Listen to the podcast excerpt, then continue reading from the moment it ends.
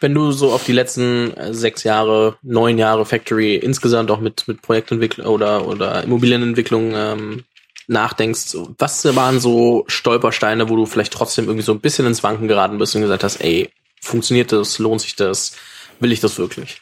Ich gerade immer wieder ins Wanken. Also was, was mich überrascht hat, ist, dass wir ähm, also auch den Mut hatten, diese Idee umzusetzen, weil ähm, eine unfassbare Energie 2011 da war. Also man muss mal sagen, ähm, dass das Berlin so ein bisschen abgefuckt war und dass jeder sich getraut hat, im Hinterhof ähm, bei sechs Euro Miete ein Unternehmen zu gründen und sich keine Gedanken über die Zukunft gemacht hat. In meiner Generation hat ja jeder gesagt, hey, geht zu IBM, äh, geht zu Daimler, was weiß ich. Und ähm, diese, diese, diese Naivität, die du vielleicht mit nach Berlin gebracht hast, nicht über morgen nachzudenken, sondern einfach äh, idealistisch zu sein, ähm, das, sage ich mal, war das, was uns am Anfang so voll motiviert hat.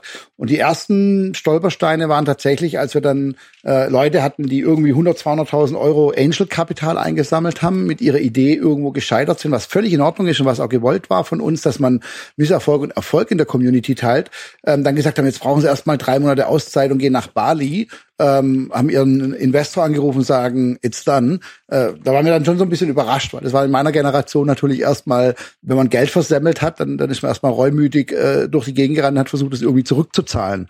Also dieser, dieser erste Kulturschock, dass eure Generation oder auch die Generation Y vor dir ähm, da völlig lässig mit Geld anderer umgeht, das war so ein wirklicher Schock. Ähm, aber dann dachte ich, ist halt so. Äh, das sind halt die neuen Spielregeln. Ähm, das zweite war, dass echt keiner investieren wollte, egal zu welchem VC wir mit der Factory gegangen sind, ähm, die haben alle danach gefragt, wann wir denn jetzt Gewinn machen. Also es war keinem wichtig genug zu sagen, er nimmt Teil seines Vermögens ähm, und, und baut jetzt eine Plattform für Deutschland, wie es damals, ähm, sage ich mal, äh, eine Deutschland AG gab, wo, wo Unternehmen sich zusammengetan haben, um, um ein gemeinsames Ziel zu verfolgen. Nein, jeder hat sofort nach Gewinn und Rendite gefragt. Also jeder sagt, oh, das ist toll, dass ihr beispielsweise eine Universität wie die Code University bei euch habt. Das ist toll, dass ihr eine eigene Schule wie die New School habt. Ähm, das ist toll, dass ihr 4000 Leuten äh, ähm, durch Kuration ermöglicht, die Welt von morgen zu bauen. Aber wie verdienen ihr damit Geld? Mhm. Also dieses kurzfristige Denken, das hat mich tatsächlich auch zwischendrin immer wieder so frustriert, dass ich gesagt habe, lohnt sich das Ganze? Wenn es doch keiner will.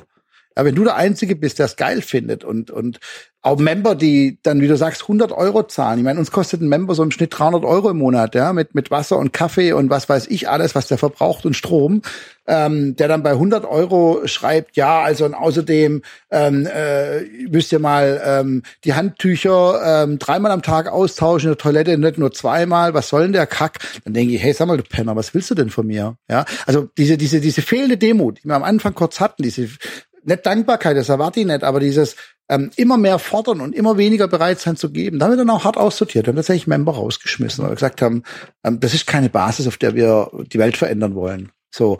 Und wie gesagt, nachdem es dann auch wirtschaftlich immer mehr Geld war, das wir da reingesteckt haben. Am Anfang waren wir gedacht, komm, ich mal ein, zwei Millionen rein.